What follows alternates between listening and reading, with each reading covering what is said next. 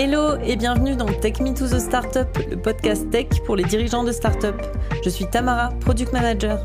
Chaque semaine, je t'aide à démystifier la tech en te donnant des conseils et des outils pour faire évoluer ton entreprise en toute sérénité. Avec ma casquette d'exploratrice, je vais te parler organisation, communication, gestion de produits et d'équipes et bien d'autres choses. Si tu aimes le podcast, je t'invite à le partager et à en parler autour de toi. Et tout de suite, je te laisse écouter l'épisode du jour. Dans ce troisième épisode où j'ai envie de te parler d'un sujet qui me tient à cœur. C'est pourquoi les techniciens doivent s'intéresser aux produits ou aux services d'une entreprise avec laquelle ils travaillent. Quand on est dans le monde de la tech, il est facile de s'enfermer dans son domaine d'expertise sans regarder ce qu'il se passe à l'extérieur. Même si avant ça fonctionnait beaucoup comme ça, aujourd'hui on est dans un monde qui va de plus en plus vite et on a de moins en moins le temps de prendre son temps. Le rôle du technicien ne peut plus être uniquement défini par son expertise technique. Pour qu'une entreprise réussisse, il est crucial que chaque membre de l'équipe technique comprenne le cœur du métier. C'est comme connaître la recette d'un plat qu'on est en train de préparer. Si on ne sait pas ce qu'on fait, on risque de le rater, même si on met les bons ingrédients et qu'on a le bon temps de cuisson. On va un peu n'importe où à l'improviste, on ne sait pas trop où on va. Comprendre ce qu'on fait est crucial pour innover, mais aussi pour anticiper des problèmes techniques et même les résoudre avant qu'ils deviennent des obstacles majeurs. Comment on peut apporter une meilleure compréhension du métier aux équipes tech? Ça peut être par des ateliers où les techs peuvent interagir avec l'équipe produit, marketing, support. On peut aussi faire des formations produits régulières pour familiariser l'équipe technique avec le produit ou le service. Et même, le plus simple, ben, fournir une documentation claire et à jour du produit. C'est bête, mais c'est souvent oublié dans les startups. On n'a pas toujours le temps, on n'a pas toujours euh, les moyens de le faire, et pourtant c'est assez important pour la bonne compréhension du produit. Le deuxième point qui me paraît très très important, c'est la cohésion des équipes. Et la cohésion des équipes va aussi passer par cette compréhension du métier. Le succès d'une entreprise ne repose pas seulement sur un bon produit avec un code de qualité. Il va dépendre aussi de la manière dont les gens vont réussir à travailler ensemble. Si les équipes techniques et métiers passent leur temps à se taper dessus, ça va nuire à l'entreprise, à tous les coups. Une bonne compréhension du produit va permettre une meilleure communication entre les équipes. Ça va réduire les barrières, on va réduire les malentendus et accélérer les prises de décision et faire des meilleures prises de décision. En favorisant la collaboration entre les équipes, on va créer des solutions plus innovantes et avoir une meilleure satisfaction des clients. La collaboration, c'est le cœur du succès de l'entreprise. Réussir à construire une bonne synergie entre les équipes, ça va permettre d'aboutir à un produit beaucoup plus réussi. Par contre, je dis pas que les efforts doivent venir que de l'équipe tech. Souvent, on entend un peu dire euh, les techs ils font pas d'efforts, ils essayent même pas de comprendre. Mais il faut quand même que ce soit un effort mutuel. Sinon, euh, la cohésion elle va quand même être compromise. Le problème quand l'équipe tech ne comprend pas le produit, c'est qu'on va avoir des résistances, par exemple sur euh, une nouvelle fonctionnalité. L'équipe peut avoir l'impression qu'on lui impose du travail supplémentaire sans comprendre la valeur ajoutée.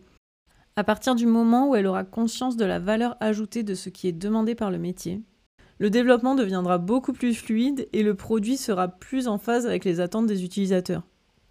Et en plus, ça va accélérer les développements parce on va pas avoir euh, tout le temps les équipes qui s'affrontent. Comment on fait pour améliorer la cohésion entre les équipes? Déjà, on peut faire des réunions régulières où les équipes vont travailler ensemble sur des problématiques euh, liées au produit. Donc on va plus avoir d'un côté les équipes métiers qui vont faire des demandes euh, à sens unique, mais on va vraiment avoir une collaboration entre les deux et vraiment les équipes techniques vont se sentir plus investies dans le projet. On peut aussi utiliser des outils de collaboration comme euh, Slack pour la communication ou euh, des outils de gestion de projet comme Trello ou Jira. Ça va aussi faciliter la communication entre les équipes.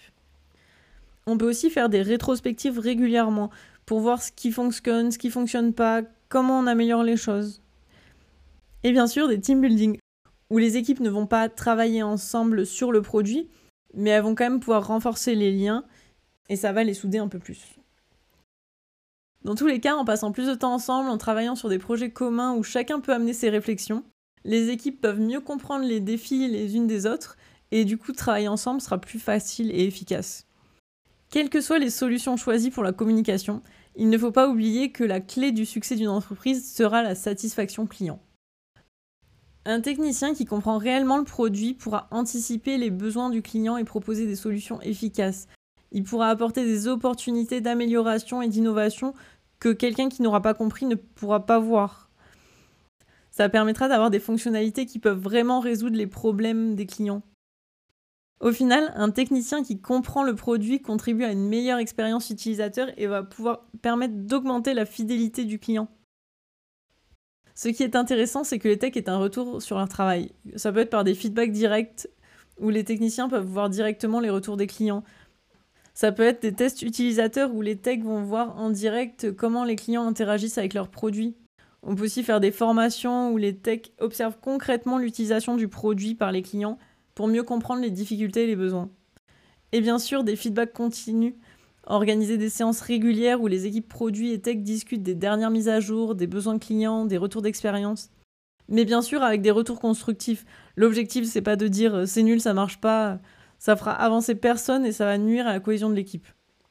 Au final, on se rend compte que la compréhension du métier a un véritable impact sur l'entreprise. Chaque membre d'une entreprise contribue à sa croissance et à son développement. Chaque décision, chaque ligne de code, chaque fonctionnalité doit être alignée avec la vision de l'entreprise.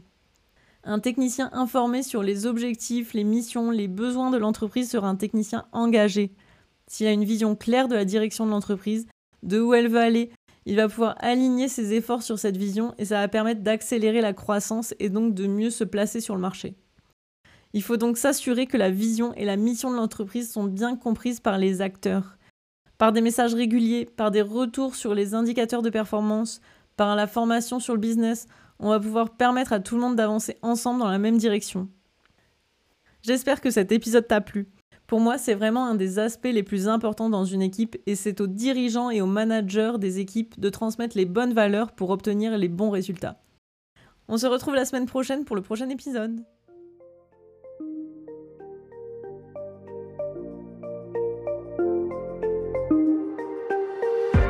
C'est fini pour cet épisode. Si tu as aimé, n'hésite pas à lui donner une note et à t'abonner pour ne pas louper les prochains. Si tu souhaites échanger avec moi, tu peux me retrouver sur le compte Instagram Take Me to the Startup ou sur LinkedIn sous mon profil Tamara Gilbert. Merci et à très vite.